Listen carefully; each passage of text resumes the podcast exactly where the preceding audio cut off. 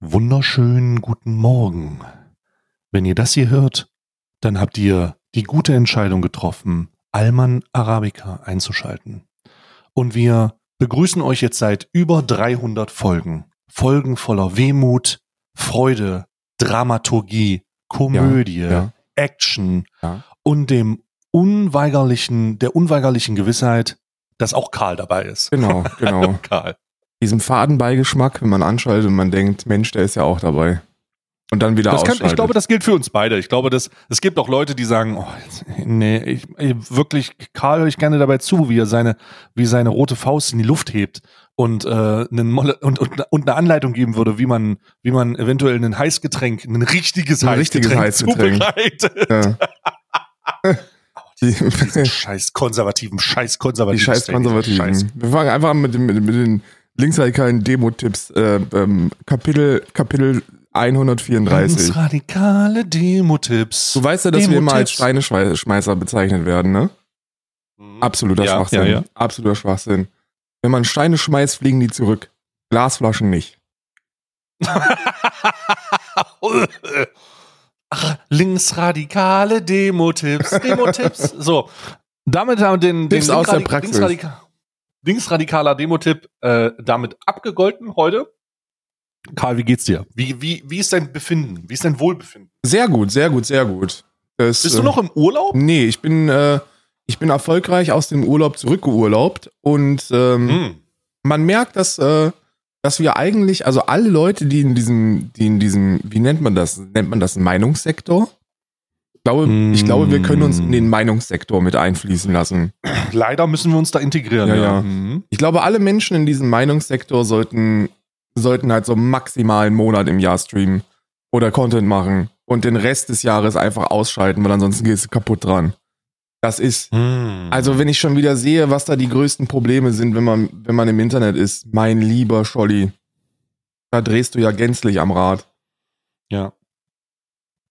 Also ich kann sagen, ich kann sagen, zum jetzigen Zeitpunkt weiß ich gar nicht, was da gerade los ist, aber du wirst mich sicherlich in, du wirst mich sicherlich ins Bild setzen. Ich glaube auch, ich, ich weiß nicht, kann man sagen, dass dieser Meinungs, hm, ja, ich, ich glaube, dass dieser Meinungssektor ein Problem hat. Aber den hat, das hat er schon immer. Ja. Das hat er schon immer.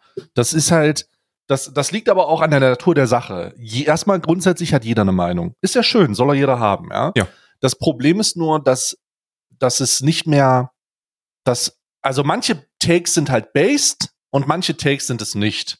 Und es spielt keine Rolle, ob der Take based ist oder nicht, sondern es spielt nur eine Rolle, ob genug Leute sich mit dem Thema auseinandersetzen, auch wenn sie widersprechen würden. Ja. Und das ist dann schon relevante Meinung. Ja. Also du könntest jetzt, du müsst jetzt, müsstest jetzt nicht Base Takes haben oder, oder nachvollziehbare Takes, die in irgendeiner Form eine Grundlage haben, die man verargumentieren kann, sondern du kannst die verstrahlteste Scheiße sagen. Und das ist dann schon relevant, weil das natürlich polarisiert und dann Leute darauf reagieren.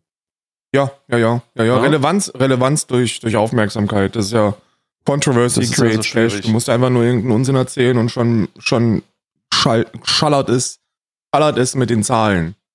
Das ist, Mhm. äh, das ist bedauerlich, aber das liegt auch in der Natur der Sache. Und dann hast du ja auch diesen bedauerlichen, dieses bedauerliche Thema Politik immer noch dazu, dass den, dass den, dass dieses harmlose Ja. Meinungsblogging eben auch immer Einfluss auf Gesellschaft hat. Und das ist dann, oh, da wird's dann, also, ich muss sagen, ich finde, ich finde, was, was derzeit so in, in, in, in meiner, in, so in meinem Dunstkreis, und das sage ich jetzt nicht mein Dunstkreis, weil ich mit den Leuten abhänge, die darüber debattieren oder so, sondern ich krieg das einfach mit. Du kriegst das halt mit. Ich krieg das Mhm. halt mit und das stört und es nervt, weil auch ich da das Gefühl habe, dass, äh, dass da Weltverbesserung eben durch, durch genau sowas versucht wird anzustreben. Also ich habe zum Beispiel letzte Woche habe ich, habe ich 30 Minuten lang habe ich versucht, einer Diskussion zu folgen, die irgendwo auf Social Media so passiert. Und ich habe mich, ich habe mich dabei ertappt, wie ich nach 20 Minuten mich gefragt habe, warum diskutiert ihr eigentlich über sowas? Also wa- was, was ist denn da jetzt der Punkt? Und zwar ging es Ja. darum, ähm, ob, ob Gaming politisch ist oder nicht. Und dann hast du auf der einen Seite die Leute, die sagen, ja, Ah, Gaming ist, ist natürlich politisch. Und auf der anderen Seite hast du dann verstrahlte Typen, die dir erzählen wollen, ja, was ist denn eigentlich an Tetris politisch? Und das ist auf so einer niedrigen Ebene, dass ich es nur noch als Zeitverschwendung bezeichnen kann. So jeder Mensch, der im, im Ansatz sich mal so ein bisschen mit Gesellschaft und so auseinandergesetzt hat, ähm, in der Theorie, der weiß, dass Ja. Popkultur immer politisch ist. Also das ist, das, das geht ja gar nicht anders. So alles ist politisch. Auch wenn du unpolitisch bist, ist das politisch. So. Ist, ist ein Bild, ist ein, ist ein Bild irgendwie. Ja, ja, klar. Mhm. Das ist so, so Popkultur schafft Gesellschaft, genauso wie Gesellschaft Popkultur schafft. Und damit ist es politisch. So immer. Aber das versuchst du halt Leuten zu erklären, die in so einem verdrossenen, unaufgeklärten Status unterwegs sind, den wir uns selbst irgendwie erschaffen haben. Und die sagen dann, ja, aber Tetris ist ja nicht politisch. Oder was eigentlich mit Call of Duty? Oder was eigentlich hiermit oder damit? So, du hast diesen Dr. Disrespect Take ähm, der letzten Woche, wo er gesagt hat, Spiele sollten nicht politisch sein, weil er, weil er Zahnschmerzen bekommen hat, dass man bei Starfield Pronomen wählen darf. Das ist so, jetzt hast du wieder diese, diese, diese Truppe an Menschen, die sagen, ja, go woke, go broke, die haben da Pronomen, ist wirklich nicht an, die haben das noch nicht mal irgendwie so übertriebene Inklusion in Starfield. Ist doch voll toll. Die, also der Character Creator von Starfield, ich habe jetzt auch schon mehrere Charaktere in Starfield Ach, hast du? Oh, da müssen wir Ja, gleich ja. drüber sprechen, weil da will ich eine Meinung zu. Ähm, weil ich es Ja. noch nicht gespielt habe. Ja. Sag weiter, Also ich Character Creator? Ja, die Character, also, achso, dann lege ich direkt los. Äh, der Character Creator von Starfield ist sehr schön, weil er auf der einen Seite un unheimlich umfangreich ist und auf der anderen Seite etwas geschafft hat, das mit umfangreich normalerweise Verkomplizierungen kommt. Aber das ist es nicht. Es ist sehr cool und sehr klar, was du machst, wie du es machst und wie schön, ähm, wie schön deine, wie, wie schön die Erstellung läuft. Und ganz am Ende, also tatsächlich ganz am Ende, also du kannst so, äh, du kannst, äh, ähm, du kannst ihn zusammenstellen, kannst ihn aussehen lassen, wie du möchtest, ja. Ähm, kannst auch einen, und dann ganz am Ende wirst du gefragt, wie heißt dein Charakter und wie sind die Pronomen? Ja. So, ganz un unkompliziert. Überhaupt nicht auffällig, eher so, ey, wo ist denn, wo finde ich denn dieses, weißt du, kennst du diese, kennst du diese Herangehensweise, du denkst so kurz nach, du hast den Charakter erstellt und denkst so kurz nach, ey, habe ich da irgendwas übersehen? Vielleicht wollte ich das irgendwie machen. Und dann machst du noch mal einen Charakter, einfach weil du ein komisches Gefühl hast, so einen komischen Itching. Und dann guckst, siehst du das und denkst, so, ah, ja, genau, das wollte ich noch mal einstellen. Ja. Und das ist genau das. Sehr angenehm, überhaupt, also sehr, wirklich sehr angenehm. Der Charakter Creator, der, der Befester, aktuelle Befester Charakter Creator ist inklusiv und schön. Ist einfach schön. Ist ein schöner Charakter Creator. Ich habe da keine Probleme mit, weil er gibt dir alles, was du brauchst. Alles, was du brauchst. Ja, ist ja, ist ja mega. Und äh, so wie ich das mitbekommen habe, ist wirklich so das.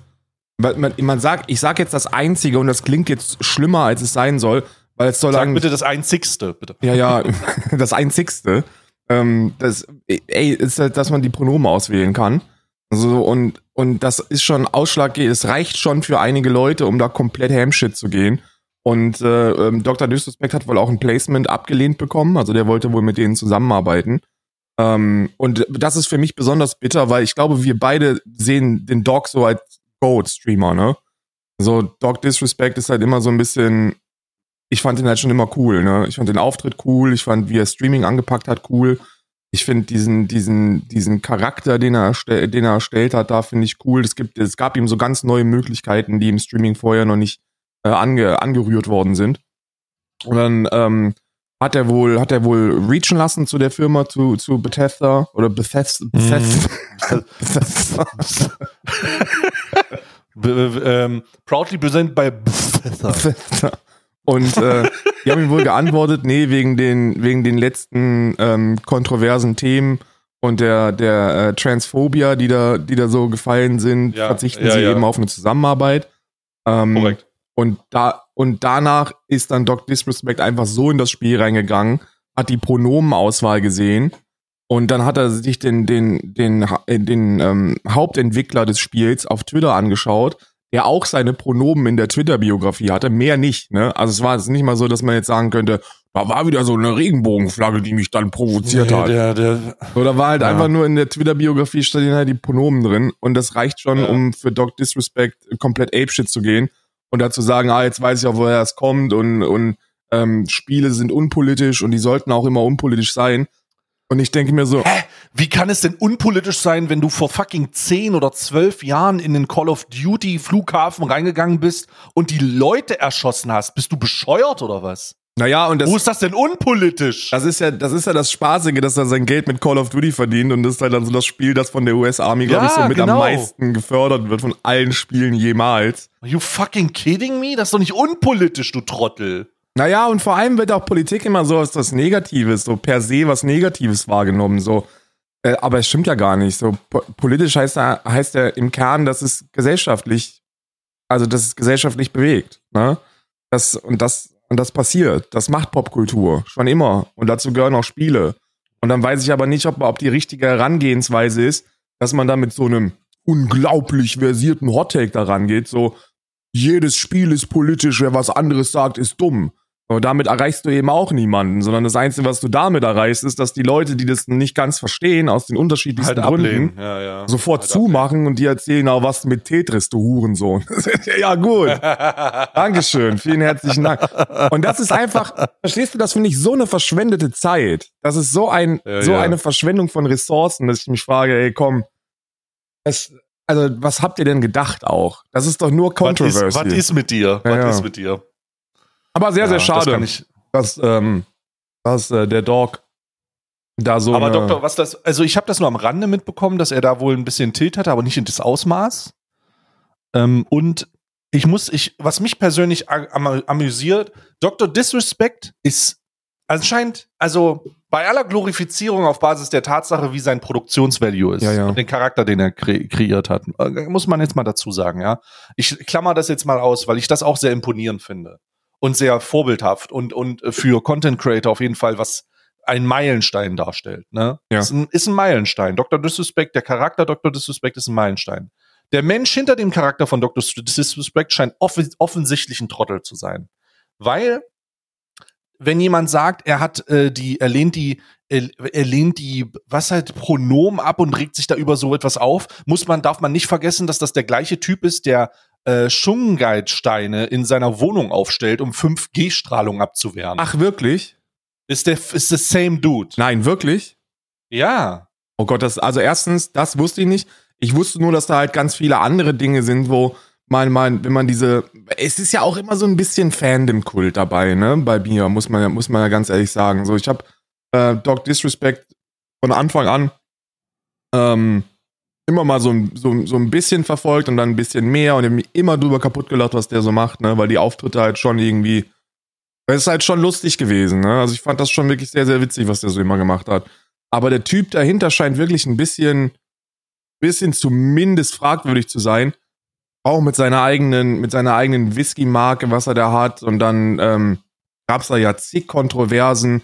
Und jetzt seit einem Jahr oder anderthalb lässt er sich auch immer bedauerlicherweise dazu hinreißen, dann mal eine politische Aussage zu, zu tätigen. Und die sind eigentlich immer Ja, die sind immer ein. Reinfall gewesen für Ja, mich ja. so. Ja. Also Dr. Dis der Charakter Dr. Dr. Disrespect ist wundervoll. Ich finde die Inszenierung toll. So, ich, ich bin auch großer Fan der Musik und alles, was da um Content passiert, ist, ist geil. So, ich ähm, kann jetzt nicht sagen, dass ich das täglich konsumiere, aber ich habe es wahrgenommen und fand das so cool. Das, was da aber vom, was da aber vom Leder gelassen wird, so was offensichtlich durchscheint durch die Person, die dahinter steht, das ist halt vollkommen verstrahlt. Ey, du musst ja Also überlegen, wir sind beide gegen diesen übertriebenen Personenkult von Influencern. Und zwar auch schon seit, ey, lass mich nicht lügen, sechs Jahren oder so. ja, also ja. locker sind, also locker seit sechs Jahren sprechen wir uns gegen diesen ganzen parasozialen Unsinn aus. Du schon länger als ich. Und äh, dennoch haben wir beide meines Wissens nach Dr. Disrespect T-Shirts. ja, genau. So, da- also das, das, das, Genau, ja, es ist halt einfach, das ist halt wirklich cool, ja. So, und da ist halt, natürlich konsumiert man das nicht täglich, da hat man ja gar nicht die Zeit für, wenn man das selber macht. Aber ähm, da, es ist schon nicht abzustreiten, dass der was geschaffen hat, was relativ ein, einzigartig gewesen Einzigartig ist und immer ist, noch ja. ist. Das hat auch danach meines Wissens nach keiner mehr so hinbekommen. Ich glaube, die erste, der, der, der, die erste Streamerin, die da was, ähm, die da in der Hinsicht was geschaffen hat, war Casey Tron tatsächlich. So in meiner Wahrnehmung. Boah, in diesem Ausmaß? Casey Tron hat einen Charakter gespielt. Ja, ich weiß, aber Casey Tron ist halt auch eine, eine verschwurbelte, eine verschwurbelte Kifferin, die im, die im Hintergrund halt das Glück hatte, diesen Charakter zu spielen. Aber von der Ja. sieht man auch nicht besonders. Ey, also ich weiß unter mit, Umständen kann man den Vergleich bringen, ja. mit Casey Tron habe ich mich noch nie irgendwie auch nur einen Ansatz, äh, einen Zentimeter beschäftigt. Mir ist nur eingefallen, Ist, Das war, glaube ich, so die erste, die, die so wirklich offensichtlich einen Charakter gespielt hat. Und damit ihr Geld verdient hat. Und dann kam halt Doc Disrespect und der hat das komplett. Aber nicht in diesem, aber nicht in diesem Ausmaß, Alter. Das ist, da, da geht's ja richtig um, da geht's ja richtig darum, Kostümbildung Ja, ja, fast. ja, ja. Also das ist ja, Ca- Casey Tron hat einfach einen toxischen Charakter gespielt, die hat einfach Rage-Bait betrieben, auf, im, im, als erste. Ja. Sie hat Rage-Baiting betrieben in einem Ausmaß, in dem das halt dazu geführt hat, dass ihr Fandom darauf aufgebaut hat, ja. Und das hat jetzt auch nicht nachhaltig irgendwas bewirkt, sondern das ist halt einfach, sie ist jetzt halt abgestürzt, jeder hat das erkannt und dann ist durch. Aber Dr. Disrespect hat nachhaltig einen Charakter erschaffen, der auch, der auch in, nach unzähligen Kontroversen und Problemen immer noch hun, also Hunderttausende, wenn nicht Millionen Leute erreicht. Ja. Ja, eher Millionen wahrscheinlich. Das ist schon sehr krass. Also schon sehr äh, Standalone. Ist schon ein großes Standalone-Feature von, vom Doc. Ja, komplett, komplett eine Ikone. Aber, und, Und- das muss ich bedauerlicherweise sagen, in letzter Zeit fällt mir immer wieder auf, dass er sich politisch äußert oder zu gesellschaftlichen Themen äußert. Und das ist immer ein verfickter Reinfall. Es ist immer, immer, immer eine herbe Enttäuschung. Und dieser Einschiss, ich kann es nicht anders nennen, wegen verfickten Pronomen, die man in einem Videospiel, das ansonsten keine große Ideologie nicht, zu ja, verfolgen scheint. Ne? Und auch da Ideologie jetzt nicht negativ verwendet, weil Inklusion ist ja nur keine schlechte, ist ja keine schlechte Sache. Ne? Kein schlechter Anspruch. Ne? Da übrigens, ne, oh, jetzt wird's aber ganz kontrovers, Karl, da hat übrigens Hogwarts Legacy für mich auch ähm, von dem, was ich gesehen habe, nochmal eine, ganz, eine, eine ganze Schippe oben drauf geparkt, weil die hatten wirklich eine inklusive äh, Charakter, Charaktergestaltung und ähm, hatten dann auch hatten dann auch Transpersonen in ihrem Ding. Kann man natürlich immer sagen, waren das jetzt Token-Charaktere oder nicht? Und dann kann man sich die Frage stellen, spielt das eine Rolle? Hauptsache ist drin, ne, sage ich immer. Ähm, und Hauptsache, es wird jetzt nicht so persifliert dargestellt und ich glaube, das ist nicht passiert. Aber bei Starfield sprechen wir ja noch nicht mal irgendwie über, über, über das, sondern wir sprechen einfach nur über verfickte Pronomen, über mehr nicht. Dass du deine scheiß Pronomen da auswählen kannst. Und dass sich dann erwachsene Männer aus Amerika mit Millionen auf dem Konto darüber einscheißen, dass man Pronomen auswählen darf. Und dass dadurch dann das Gaming politisiert wird, während man sein Geld mit Call of Duty verdient. Das ist so, ja, komm. Ja, ja. Also, dass man das selber nicht merkt, das enttäuscht mich schon sehr.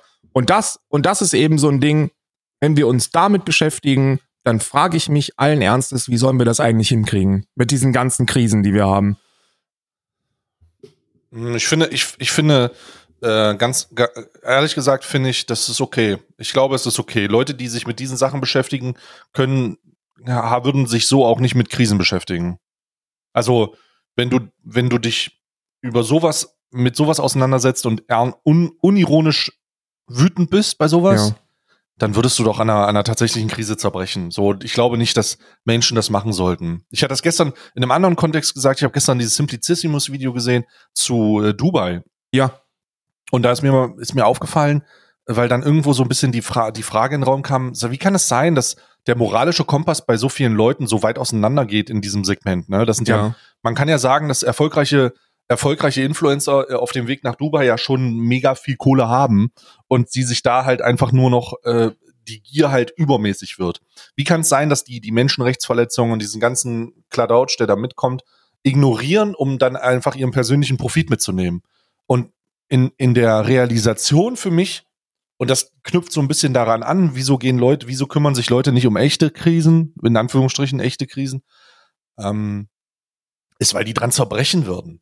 So wie ein Dubai-Influencer, wenn er sich der Realität seiner moralischen Verfehlung äh, bewusst sein würde oder der Tatsache, was er da eigentlich tut, sich äh, men mental auch zerbrechen würde. Der würde einfach, der würde einfach kaputt gehen. So, die Leute brauchen, die Leute brauchen diesen kleinen, diesen kleinen Raum, den sie damals im Privatfernsehen hatten, wo sie darüber gesprochen haben, dass der äh, in der Reality-TV-Show scheiße ist.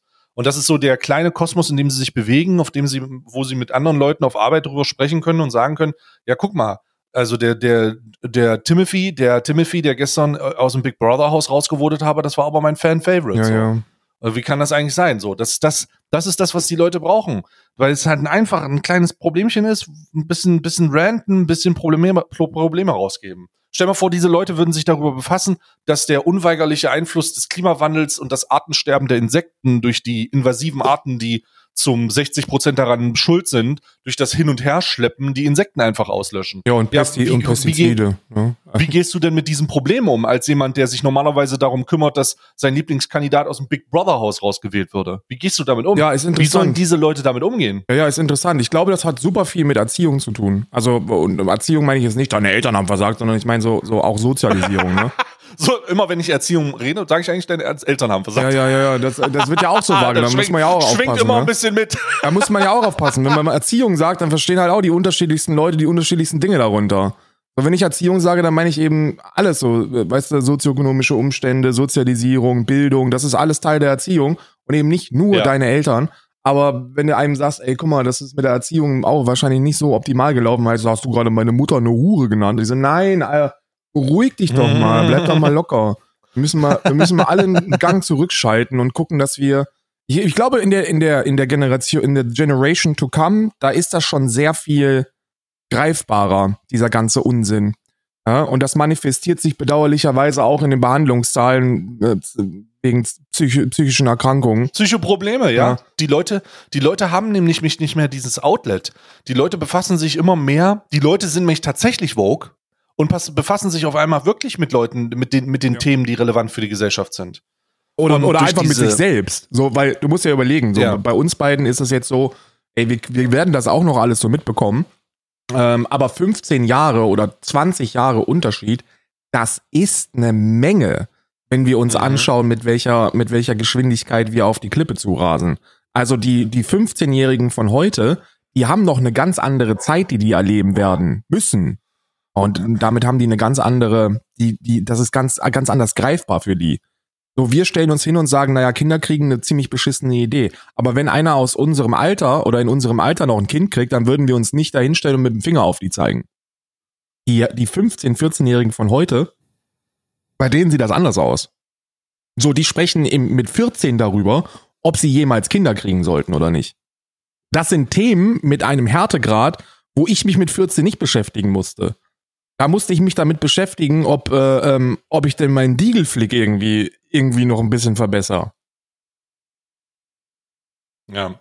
Es, um auf den eigentlichen Punkt zurückzukommen, so wie das bei Dubai-Influencern ist, so ist das halt auch beim Normalsterblichen, wenn die sich ihrer Handlungen in diesem Maße bewusst wären und nicht nur den Handlungen, sondern auch der allgemeinen Stimmung und mehr als nur, was ist denn gestern bei äh, äh, das Haus der Stars passiert, Ja. dann würden die durchdrehen. dann würden die durchdrehen. Ich glaube, dann würde es auch noch mehr Probleme geben mit äh, geistiger Gesundheit, die es so schon gibt. Äh, Ist eine Katastrophe. Ist eine absolute, ist eine abs ist, wäre eine absolute Katastrophe und wäre nicht zu empfehlen. Ähm, ich glaube auch, würde ich, würde ich, ich würde es bewusst nicht wollen, denn wenn Leute das re realisieren, dann kommen sie vor so ein Problem der Handlungsunfähigkeit und des Kontrollverlustes. Kann sein. Und das letzte Mal, das letzte Mal, als wir einen Kontrollverlust hatten, das letzte Mal, als ich zumindest miterlebt habe, dass die Gesamtbevölkerung einen Kontrollverlust hatte, war Corona.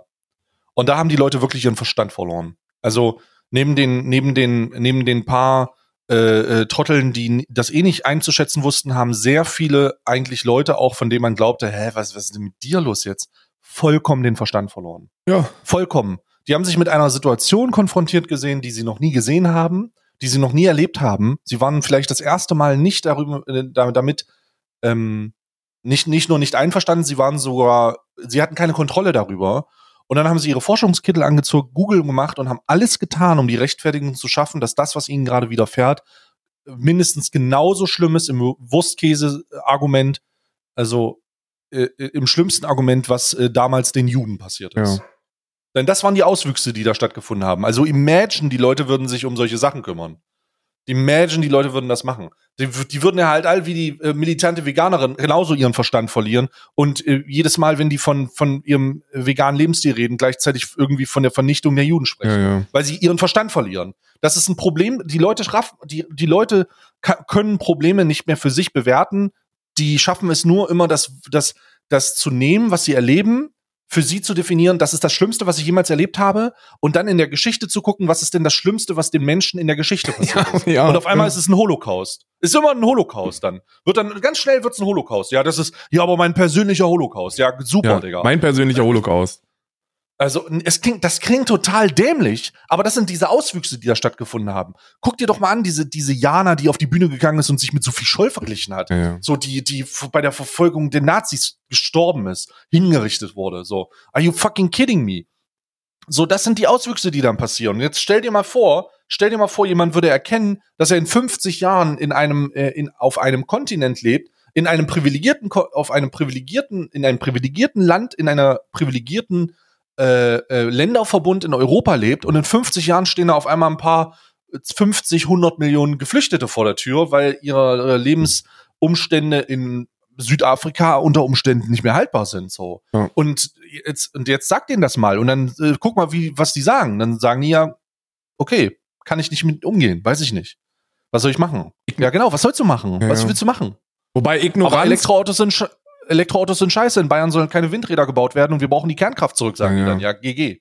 Ja, aber Ignoranz führt uns halt genau dahin, dass wir, dass wir das machen, was derzeit schon eingeleitet wird. Und zwar, dass wir uns eben europaweit darauf vorbereiten, die Leute an der Grenze zu erschießen und ähm, dass wir in der Bevölkerung wegschauen. Die Festung Europa, genau. hey, du lachst, aber das ist ja. Schau dir doch mal Ja, das das das, Militärbudget was von. Frontex an. So, warum wird das denn sukzessiv bis 2030 und dann darüber hinaus nochmal was verdoppelt und verdreifacht? Ja, warum wohl? Weil die Leute wissen natürlich, was passiert. Die Leute wissen, was uns drohen wird. Und die Leute wissen auch, dass es uns in Europa immer noch mit am besten gehen wird.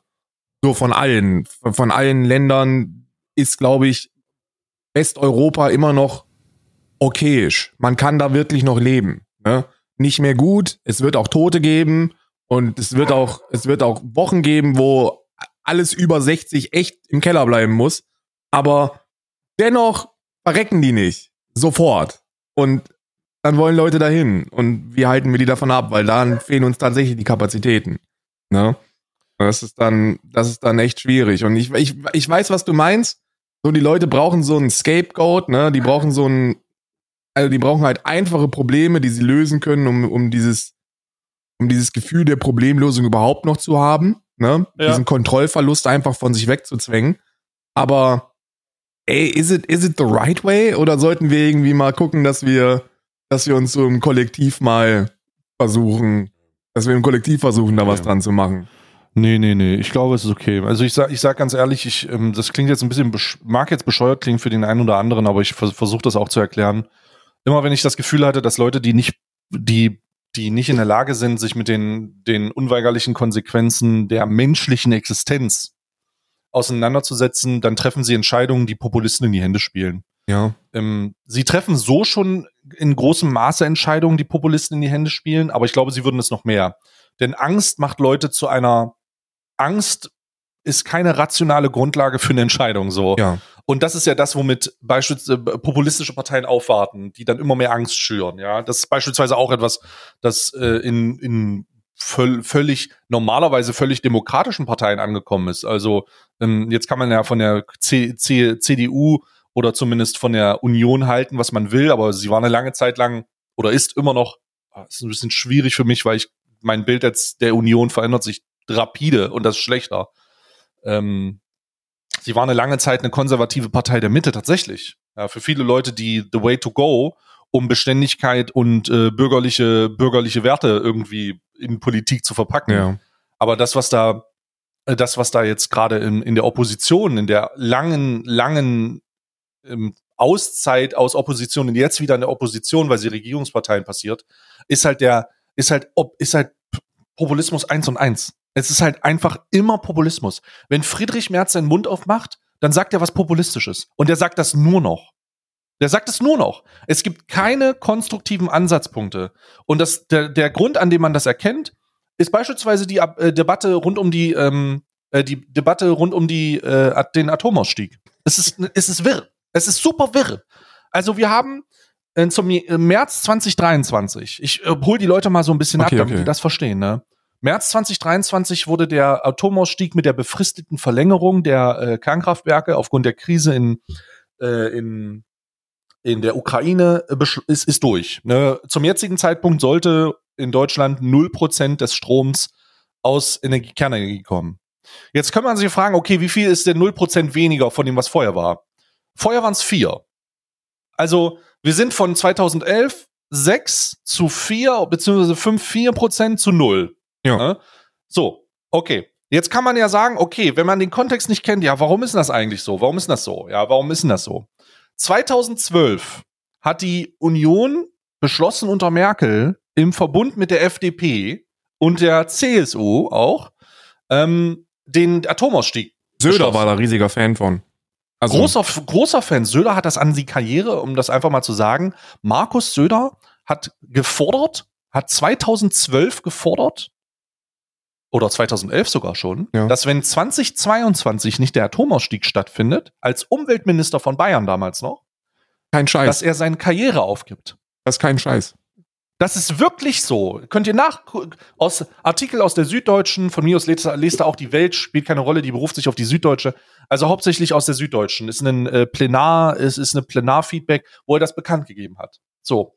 Die Union hat damals versucht, und jetzt gibt es ein paar Experten, die sagen, aber es war eigentlich von Schröder, ist eigentlich von Schröder entschieden. Ja, ja. Äh, das ist eigentlich unter SPD entstanden, der Atomausstieg soll kommen. Aber die Union hat unter Merkel das Ganze gekippt und haben dann das zurückgekippt. also die Union hatte 2011, 2012 die Chance, den, Atom, den Atomausstieg, der jetzt stattfindet, zu kippen. Sie hatten das auch irgendwie vor, haben das dann aber nicht gemacht. Und sind jetzt und haben äh, mit der FDP im Verbund, mit der äh, die gesamte Union und die CSU, also äh, inkludiert das, haben das alle bejaht und haben das durchgezogen. Also wenn Friedrich Merz jetzt vor die Kamera tritt, mit der FDP übrigens auch, Ja. und der AfD, just saying, ähm, und sagt, sie fordern die Verlängerung, die unweigerliche Verlängerung, weil es äh, Technologieoffenheit und die Art Kernkraft ist so wichtig, dann handelt der im, im Bewusstsein dar, da- da- im vollkommen Bewusstsein darüber, dass seine eigene Partei das entschieden hat, die Chance hatte, das zu kippen, sich dagegen entschieden hat und jetzt die Früchte ihrer Arbeit trägt. Die, das ist, das ist zehn Jahre her, Ladies and Gentlemen, elf, vielleicht zwölf, ja, dieser Prozess. Aber er ist passiert. Und wisst ihr, warum er das sagen kann? Weil die Leute das vergessen haben. Weil sie auch nicht Aus interessiert. unerklärlichen Gründen. Aus unerklärlichen Gründen können die Leute sich mal nicht zehn Jahre zurückversetzen. Ich meine, wir reden hier von einem Prozess, der 2011, 2012 stattgefunden hat. Das ist jetzt nicht 1994. Das ist jetzt nicht die Privatisierung der Bahn. Das sind nicht Sachen, die man irgendwie aus dem Nähkästchen mit wusstest du, actually wusstest du eigentlich, sondern Ja. das ist legit die letzten zehn Jahre. Und jeder, der da jetzt in die Hände klatscht, ist ein verfluchter Trottel. Weil die Abwälzung auf die jetzige Regierung bei dem, was da passiert ist, und den kann ich bewusst und selbstbewussten Trottel nennen. Die, die Abwälzung auf die jetzige Regierung im Zusammenhang mit der Kernenergie ist der, ist, ist per Definition und allem, was es schreit, straight up Populismus. Ja. Es ist einfach Populismus. Es ist ein kompliziertes Ding, das selbst verursacht wurde, das jetzt auf den politischen Gegner geschoben wird. Ja, Populismus. That's how. Bisschen Propaganda, bisschen dies, das, Ananas, aber das hat nichts mit tatsächlicher Politik zu tun. Friedrich Merz ist ein Wichser. Vor allem, wie du schon gesagt, wie du schon richtig gesagt hast, wir haben ja, also es gibt ja, es gibt ja sowas wie Wissenschaft, das wissen viele ja gar nicht. Ne? Und Wissenschaft schafft Wissen, wie der Name schon sagt.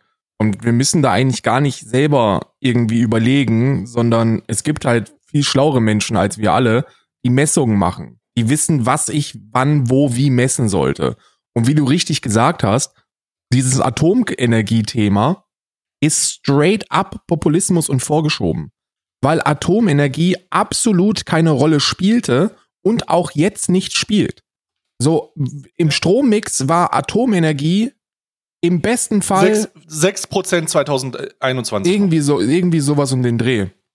Naja, während- ich habe es extra nachgeguckt.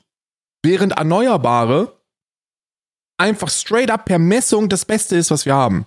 Und das günstigste. So, wenn wir uns, wenn wir uns anschauen, wie wir, wie wir im Sommer Strom erzeugen, dann ist unsere, unsere größte Stromerzeugungsquelle Solarenergie. Und die ist beschissen ausgebaut in Deutschland und ist trotzdem die größte. So, was wäre denn, wenn wir da mal an die Potenzialsgrenze gehen würden? Oder wenn wir irgendwie. Was wäre denn, wenn, wenn mehr als ein Windkraftwerk im Quartal in Bayern gebaut wird? Oh, wusstest was wäre dann? Du, ja, ja, wusstest du, dass, dass, äh, dass in den Wintermonaten irgendwie 50 Prozent im Strommix aus, aus Windkraft kommen? Ja. Ist halt eine Messung. Also es ist nichts irgendwie so, wo man sich hinstellt und sagt, na ja, die Woken, die, die Woken linken, die erzählen mir irgendwas. Nee, ist einfach eine Messung. Ist einfach so, du kannst die Augen aufmachen, kannst die Zahlen anschauen und dann steht da über 50 Prozent kommen aus der Windenergie. So, das ist das von uns aus unserem Strommix heraus. Und dann kommen aber trotzdem irgendwelche Trottel wie Friedrich Merz und sagen, ja, die also Verlässlichkeit und so. Wir machen das seit Jahren und Jahrzehnten schon. Da müssen wir uns nicht die Frage stellen und vor allem nicht du, BlackRock Merz, ähm, ob, ob da die Verlässlichkeit gegeben ist. Ja, es gibt Probleme mit erneuerbaren Energien. Die, die Speicherfähigkeit ist noch, ist noch nicht da, wo sie hätte sein können, wenn wir mal anfangen würden, da wirklich zu investieren. Wir haben keine Stromterrassen, die, die durch Deutschland gezogen werden, die den Transport äh, sehr viel, äh, sehr viel effizienter machen würden, weil da der Ausbau stockt seit Jahrzehnten. Ähm, und wir sind auch noch nicht an unseren Ausbaukapazitäten angekommen. Ne?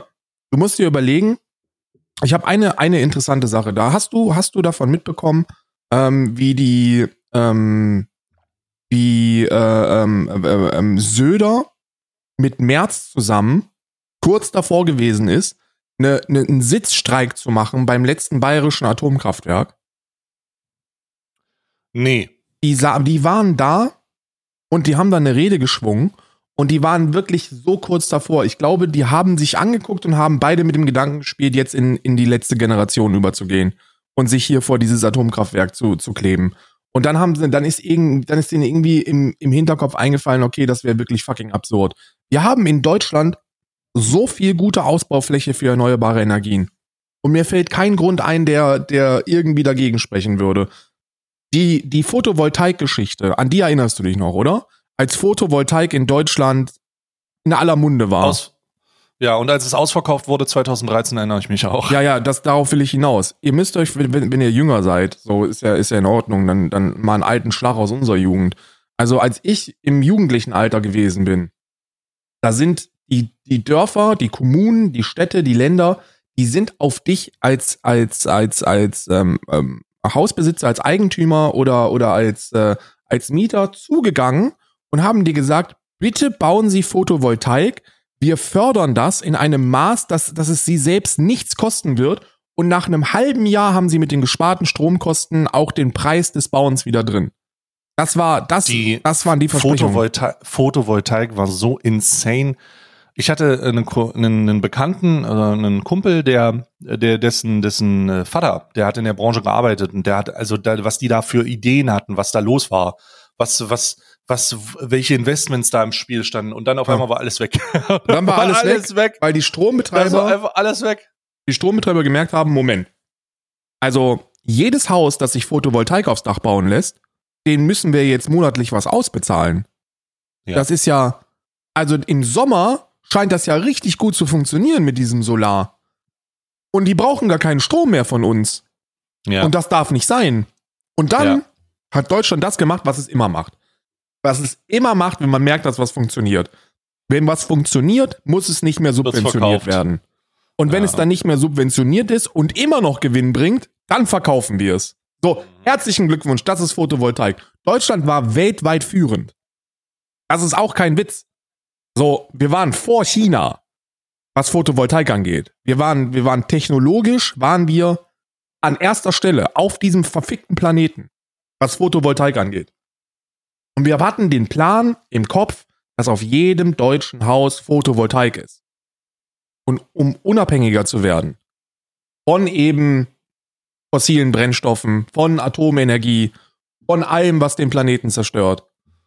Und als Antwort darauf haben wir dann gesagt bekommen, naja, das ist ja lukrativ, das müssen wir nicht subventionieren. Ja, herzlichen Glückwunsch. Und dann wundern wir uns. Es ist schade, ja. Es ist einfach fucking schade. Und mit Windkraft ist es ja genau das Gleiche. Wir haben nicht nur alle Dächer, die wir mit Photovoltaik besetzen könnten. Wir haben bei, wir haben, wir haben Autobahnen, so wirklich, wir haben Autobahnen, Kilometer, hunderte Kilometer von Autobahnen haben wir in Deutschland. Warum ist das nicht so wie in China? Warum steht da nicht rechts und links Photovoltaik daneben und eine Windkraftanlage? Dann müsste sich auch Ja, oder niemand mehr drüber Gedanken. oder so. Ja, ja, Das ist ja, da gibt's ja alle möglichen Konzepte, ja. ja. Es wäre so einfach und es könnte so gut funktionieren. Und wenn wir, wenn wir das in Masse bauen, müssen wir uns auch ums Speichern erstmal keine Gedanken machen. Das kann dann mit der Zeit kommen. Aber nee, die konservative Versprechung von es bleibt alles so, wie es ist. Und dann springen die Leute damit drauf. Also ein März sagt, na ja, also es bleibt alles so, wie es ist und wir müssen irgendwie an unserem Wohlstand festhalten. Das heißt eben auch Atom, Atomkraft. Ist ein Fehler. Wie ist ein Fehler? Du Wichser hast das selber mit eingeleitet, aus den richtigen Gründen. Du, Söder war an allererster, das war ja der erste große Auftritt von Söder so auf Bundesebene, als er als bayerischer Umweltminister gesagt hat, an diesem Projekt mache ich meine Karriere aus. Das ist, wofür ich stehe. Atomausstieg. Zehn Jahre später haben das alle vergessen. Und der steht da in der ersten Linie und sagt, nee, nee, nee, Atomkraft brauchen wir schon. Diese vier Prozent, die dürfen wir uns nicht, äh, die müssen wir uns schmecken lassen. Und dann lügen die auch einfach. Ja, ja, den Atom, also die Atomenergie, die wir, die Das, wir jetzt selber äh, nicht mehr reinbringen, die importieren wir jetzt einfach aus Frankreich. Nein, machen wir nicht. Lüge. Lüge. Das ist ja eine Lüge. Das ist ja, Lüge. und das ist ja auch noch nicht mal irgendwie so eine schwer herauszufindende Lüge. Da muss man nicht einfach nur, das haben wir ja. Wir haben ja diese Strommix-Seiten. Da kann man sich das ja einfach angucken. Ah. Ja, es ist faul auch. Es ist nicht besonders, es ist nicht mal, es ist nicht mal, das ist, das wird auch immer fauler. Die erfinden das halt einfach. Beispielsweise als Lindner vor die Kamera getreten ist letzte Woche und gesagt hat, ja, wir können Alleinerziehende nicht weiter fördern. Wir wollen ja auch, dass die arbeiten gehen, weil Alleinerziehende seit Jahrzehnten äh, immer weniger arbeiten. Ja. Und dann, hä, warte mal, da gibt's eine Statist, da gibt's eine Auswertung des Statistischen Bundesamt, ist es genau nicht so. Vor zehn Jahren haben, waren die zu 64 Prozent beschäftigt, jetzt sind sie zu 68 Prozent. Are you fucking kidding me, Lindmann? What the fuck are you doing? So. Das ist so eine einfach, das ist so eine einfach zu, auszuwertende Lüge. So, es ist einfach selbstbewusst in die Kamera gesagt, um die Steuereinsparung beziehungsweise seine schwarze Nullansprüche, die er an sich selber hat, irgendwie in seiner Fantasiewelt, einfach irgendwie zu rechtfertigen. Dann lügt er da einfach. Und es, das sind doch teilweise Dinger, die sind so einfach zu widerlegen. So, du setzt dich da hin und das ist nicht mal, da brauchst du jetzt nicht den Forschungskittel aussetzen. Da suchst du Statistisches Bundesamt Hm. und dann guckst du dir die Werte an. Und dann sagst du, hä? Das stimmt doch gar nicht, was er sagt. Ja, und dann kommt ein Zeitartikel, kommt ein süddeutscher Artikel, die alle sagen, also Christian Lindner hat vor der Pressekonferenz kristallines Methamphetamin vom Blech geraucht, denn das, was der da gesagt hat, das kann in keiner, in keiner, in der jetzigen Realität stimmt das auf jeden Fall nicht. Ja. Ja, super. Also, was, was soll Aber das ist ja sowieso, äh, das ist FDP. So Christian Linder stellt sich hin und sagt, da kommt dann so eine, kommt dann so eine Zwischensprache aus dem Publikum, so nach dem Motto, ey, ich bin, ich bin alleinerziehend, ich bin dies und jenes und äh, ähm, ich, ich brauche halt mehr, ich brauche mehr Unterstützung und die geben sie mir einfach nicht. Ähm, alles, was sie machen, ist reiche Menschen entlasten. So, das ist ihr Plan, so neoliberale Scheiße. Und dann sagt er einfach, nee, das stimmt nicht. Dann sagt er so, Doch, ich hab's gelesen, ich habe ihr Programm gelesen, das steht da drin. Nee, stimmt nicht. Und dann kommt ein, Fa- dann kommt ein Faktencheck und dann steht so, ja doch, stimmt schon, was Ja, doch, stimmt schon. Stimmt schon. Stimmt schon. Und er sagte so, ach komm, das wird dann wieder ignoriert. Das ist, und das ist das Problem. Das ist das Problem. Es braucht schnellere und sichere Faktenchecks, die Politiker aushämmern. So, wirklich, die sofort da sind und wo man sagen kann, Bitch, what the fuck are you talking about? So. Wir sind, wir sind hier, wir wissen, dass du es Blödsinn ist. Also, wie, was sagen, wie ist, ihr, wie ist Ihre Begründung? Dann Ihre Begründung ist basiert auf einer, äh, erfunden. Und wir müssen das endlich voneinander trennen können, weil das ist ja keine Position, die man haben kann, weil es eine Meinung ist. Ja. Du begründest politisches, äh, du, du begründest eine politische Haltung oder eine, eine Maßnahme mit einer Real, mit der Realität. Und wenn die Realität anders ist, dann kannst du es nicht damit begründen. Also mach was anderes. Du kannst nicht sagen, Alleinerziehende arbeiten schon äh, seit Jahrzehnten weniger. Nein, ist nachweislich nicht so. Es ist nachweis nachweislich nicht so.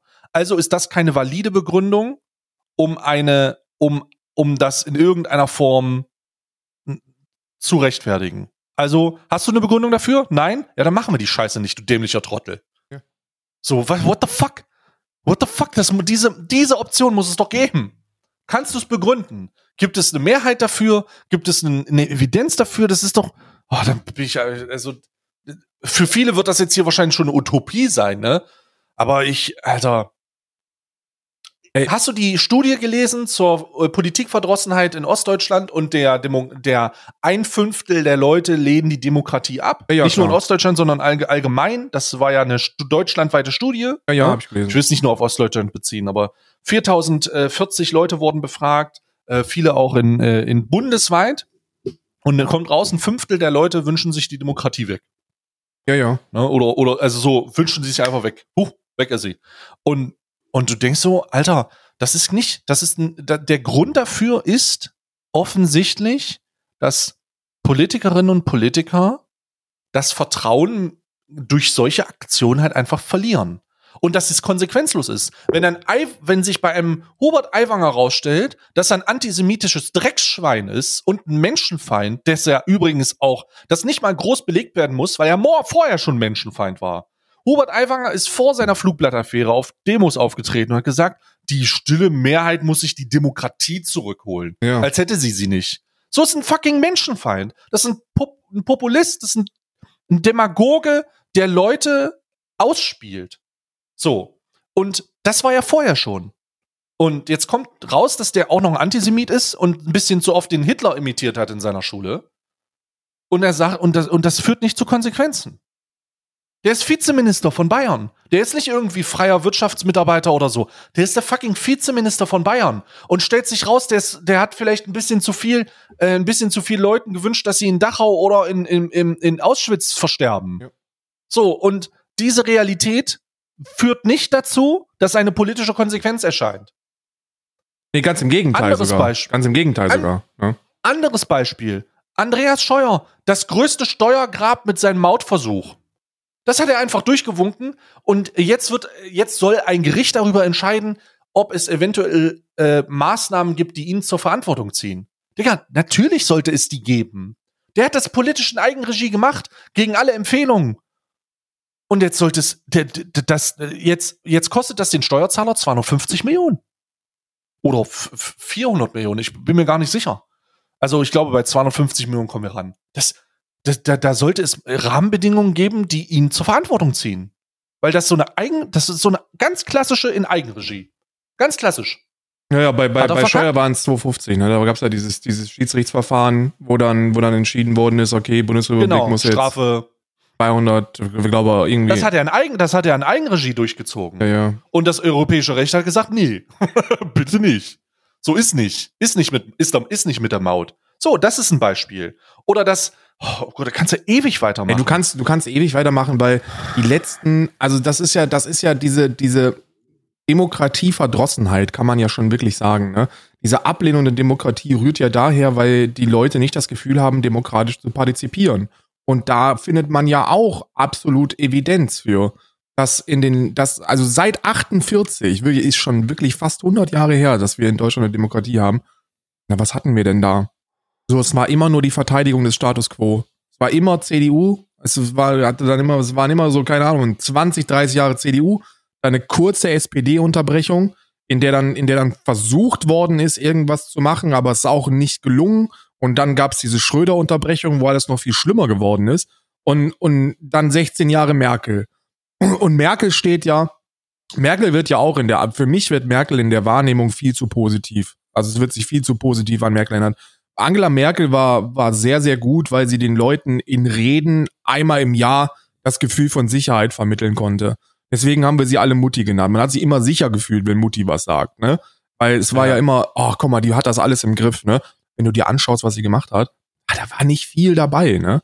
So, die hat so 2015 das Mindeste gemacht, was man machen sollte, ähm, als wenn man ein Mensch ist. Und zwar, wir lassen die Menschen nicht verrecken, sondern wir schaffen das irgendwie. Aber auch da hat sie nicht viel dafür getan, dass wir das wirklich schaffen. Angela, Mer Angela Merkel hatte das gleiche, hatte irgendwie in der Bevölkerungswahrnehmung die gleichen Sicherheit, also hat die gleiche Sicherheit wiedergegeben, die damals äh, äh, hier Paul von Hindenburg in der Weimarer Republik wiedergegeben hat. Aus unerklärlichen Gründen haben die Leute sich in seiner Gegenwart sicher gefühlt und damals wurde der halt Reichskanzler äh, und oder äh, also das ist halt oder Reichspräsident besser gesagt und und das ist dann Alter, das, das ist ein nicht zu erklärendes, es ist ein nicht zu erklärendes es gibt dafür nicht zu erklären Grund. Ich fühle mich auch sicher, wenn Mutti vor die Kamera tritt. Ich weiß nicht wieso. Ich hatte das letzte, das letzte, Alter, wo mir das wirklich aufgefallen ist, wo ich das auch gesagt habe, war bei dieser Corona-Geschichte. So, als, als äh, Merkel dann Rede gehalten hat, hast du danach gedacht, okay, wir schaffen das. Das ist irgendwie Ja. ein Gefühl von Sicherheit, was da vermittelt wird. Und ja, ich will, das ist, das ist natürlich auch eine, eine, eine Leistung, kann man sagen. Also, das ist eine Fähigkeit von ihr, aber es ist auch eine sehr, sehr schwierige Fähigkeit von ihr gewesen, weil es, es, es spielte ja einfach gegen alles, was tatsächlich passiert. Eben wie, dass wir, dass wir irgendwie kein Gefühl von Sicherheit haben sollten, sondern dass ähm, ganz, ganz viel passiert, was irgendwie nicht passieren sollte.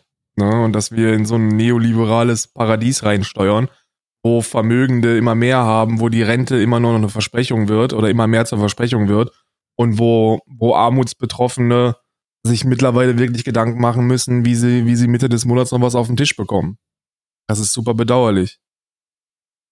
Ja, aber es, pff, I don't know. I don't know. I don't know. Ich weiß es auch nicht, ich weiß auch nicht, wie man dagegen arbeiten sollte. Ähm, du hast jetzt bei dieser Aiwanger-Geschichte hast du auch wieder nur zwei, äh, zwei Lager und ich kann keins der beiden verstehen. Du hast dieses eine Lager, was sich hinstellt und irgendwie so sagt, oh mein Gott, also der Herr Aiwanger, der ist ja, also das ist ja eine riesige Katastrophe, äh, dieser Mann. Und das ist mir ja komplett Ja, neu. ist er. Ne, das, Es, aber es ist nicht, es, es, ich weiß nicht, ob das jemand Neues. Ich fand es total witzig, dass im Heimatdorf von Aiwanger eine Protest zum Unterstützung von Aiwanger war. ja, ja. Und da haben die Leute sich hingestellt und gesagt, ja, das ist unser Hubi. Und ich ja, denke, Upsi. halt doch dein, De halt doch dein dreckiges, dein, dein dreckiges Menschenfeindmaul, Digga. So, das ist, das, wie kann man den und das, wie kann man den supporten? Aber wie konnte man ihn vorher supporten? So, jeder Wähler, der, jeder freie Wähler soll sich ja mal wirklich schämen, Alter. Einfach für seine Existenz und seine politische Entscheidung, das zu unterstützen. So, Bruder, das ist ein Menschenfeind. Das ist der gewählte, das ist ein gewählter Menschenfeind. Die Leute fragen sich die ganze Zeit, wie funktionieren diese Machtergreifungen eigentlich? Und Hubert Aiwanger ist fucking Vizeminister in Bayern. Und wird wieder, wird wieder gewählt werden. Ey, das gibt's ja gar nicht. Und wird wieder gewählt das ist werden. so frust ja, Und die andere, ja, die andere Pol- Gruppe stellt sich hin und sagt, na ja, der Hubert Aiwanger, der war ja schon immer schwierig, ne? Aber wir wählen den trotzdem. Ja, Freunde, da, da gibt's halt noch die dritte Variante und zwar, der Herr Aiwanger, der war wirklich schon immer schwierig und deswegen ist es eine Schande, dass der in einem Amt ist. Ja, der dürfte, der dürfte als Vizeminister nicht, äh, nicht tragbar sein. Ja. Also man sollte meinen, dass es, es gibt irgendwo Rahmenbedingungen, die, die ja immer mehr verwaschen. ne? Also es gibt ja so, es, es gibt keine Maßstäbe mehr, die einen politischen Akteur zu einem Rücktritt auffordern. Nee. Ich würde sagen, international könnte man das sozusagen an dem Beispiel von äh, der Tatsache machen, und das ist ja Perso das ist ja Personenkult. Da geht es ja weniger um Politik, sondern geht es um Personenkult.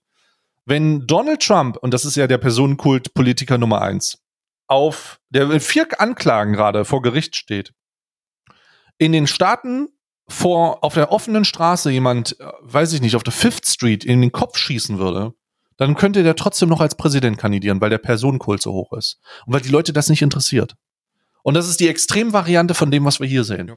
Es geht nur noch um Personenkult. Es geht nur noch darum, dass du, dass du Fan von jemandem bist und nicht Fan von Politik bist. Aus unerklärlichen Gründen ist das irgendwie geil. So, wie, wie zur Hölle konnte es so weit kommen, dass du nicht interessiert bist an guter Politik, sondern interessiert bist an der Person, die egal welche Politik machen kann. Ah, Das ist aber, So. das ist aber doch schon wirklich schon immer so, oder? Es, ich weiß nicht, ob es immer schon so ist. Es ist mir auf jeden Fall noch nie so extrem vorgekommen. Ja. So, also mh, zumindest nicht so. Vielleicht waren die Leute schon immer irgendwie so, aber sie waren irgendwie, sie sind, sie sind, es ist, die, die Leute, die sie angehimmelt haben, waren nicht so geistesgestört, möchte man fast sagen. Oder sie waren nicht so, Mhm. sie, sie waren nicht so, so im Kopf krank, weiß ich nicht. Ich, wer, ich werfe einfach mal. Helmut Kohl in die Runde. Naja, Helmut Kohl war aber, also, äh, hat Helmut Kohl denn jetzt das Geld genommen oder nicht? Äh, ist egal, glaube ich. Also die, die Politik, die er gemacht hat, war jetzt nicht die krasseste. Und, und äh, das ist jetzt so, das ist zu der Zeit zurück, wo, wo, also ab meinem Leben, so 88 geboren, angefangen mit Kohl, dann geht's zu Schröder und dann hatten wir direkt die Merkel. Das waren meine, das waren meine Bundeskanzlerin. So, I'm sorry, aber wer von den, wer von den drei war jetzt eigentlich, war jetzt eigentlich ein guter Politiker? Und was ist überhaupt ein guter Politiker? Es geht doch in der, es geht doch, es geht doch nur noch darum, dass unser Verständnis von Demokratie Kompromissbereitschaft ist. Das ist doch, das ist doch unser, so Kompromissbereitschaft ist doch die wertvollste Eigenschaft, die wir haben. Und wir sollten doch, und wir sollten doch mitbekommen haben, dass Kompromisse eben nie dazu führen, dass sich tatsächlich Dinge verändern können. Mit Kompromissen verändern sich keine Dinge. Mit Kompromissen wird es so ein bisschen erträglicher vielleicht. Aber wenn es auf der einen Seite ein bisschen, bisschen verträglicher wird, hast du immer einen Populisten da, der versucht, die, die Leute dann gegeneinander auszuspielen. Schau dir doch mal an, was ist denn der größte, was ist denn die größte Feindesgruppe für, für Menschen im Niedriglohnsektor? Wen haben die zum Feind erkoren seit 30 Jahren? Im Niedriglohnsektor sind es die Ausländer.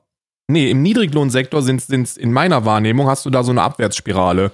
So der, der Niedriglohnsektor schimpft auf den Mindestlohn, der Mindestlohn schimpft auf die, schimpft, äh, auf die Arbeitslosen und alle drei zusammen schimpfen auf die Ausländer.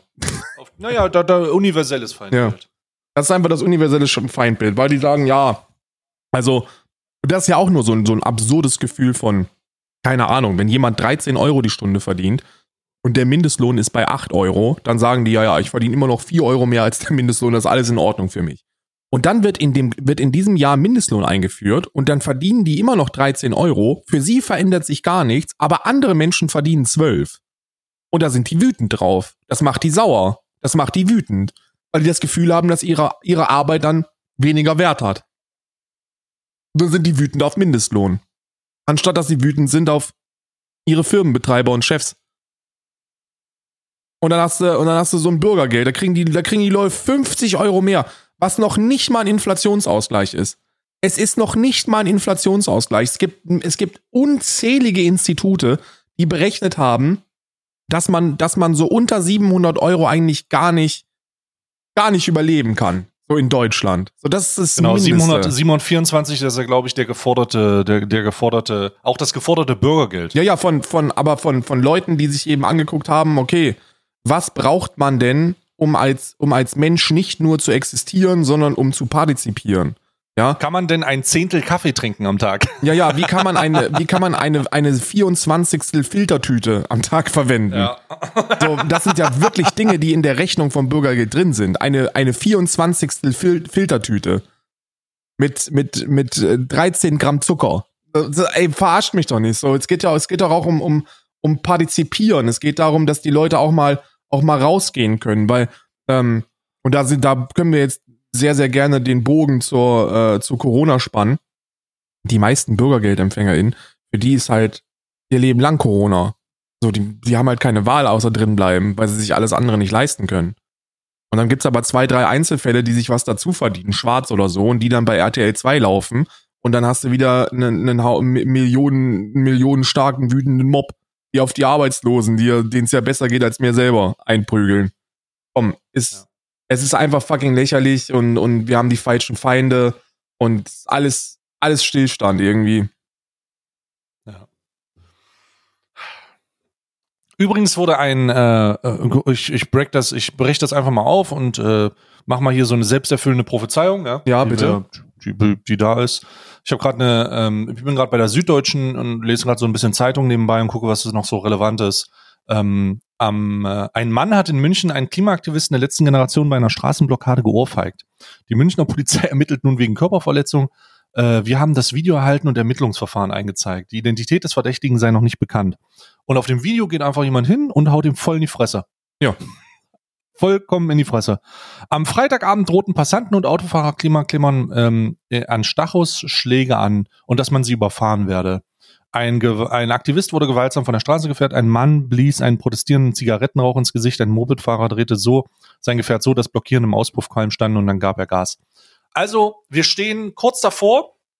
Ich äh, möchte, ich, ich, ich weiß nicht, ob man die Eigensicherheit da, äh, an die Eigensicherheit appellieren kann, aber wir stehen kurz davor, dass die die umbringen. Ja. Ähm, und dass die die gefährlich verletzen. Also jetzt geht's so langsam in die nächste Eskalationsspirale. Ich habe das jetzt hier gerade gelesen, weil das von der IAA kommt. Ne? Die protestieren natürlich da auch wegen der Automobilsache. Und ja, so ist es. Das ist äh, für euch ein kleines Update. Ähm, tätige Angriffe und äh, Drohungen, sie zu überfahren. Ich glaube, das mit den Drohungen, sie zu überfahren, das hatte ich schon mal gehört. Ja. Aber es scheint natürlich normaler zu werden.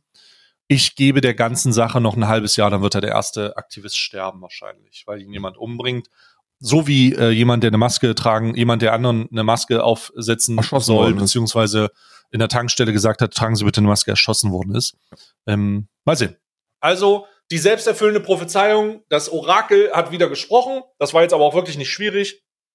Und das gebe ich euch einfach mit, damit man sich weiterhin fragt, holy shit, die Menschen sind einfach vollkommen gestört. Ja. Ja, ja. Ja, vollkommen gestört. Und jetzt sitzen da Leute, und äh, das kannst du ja sicher sein, das ist ja auch immer so ein schwieriges Thema bei der Sache, ne?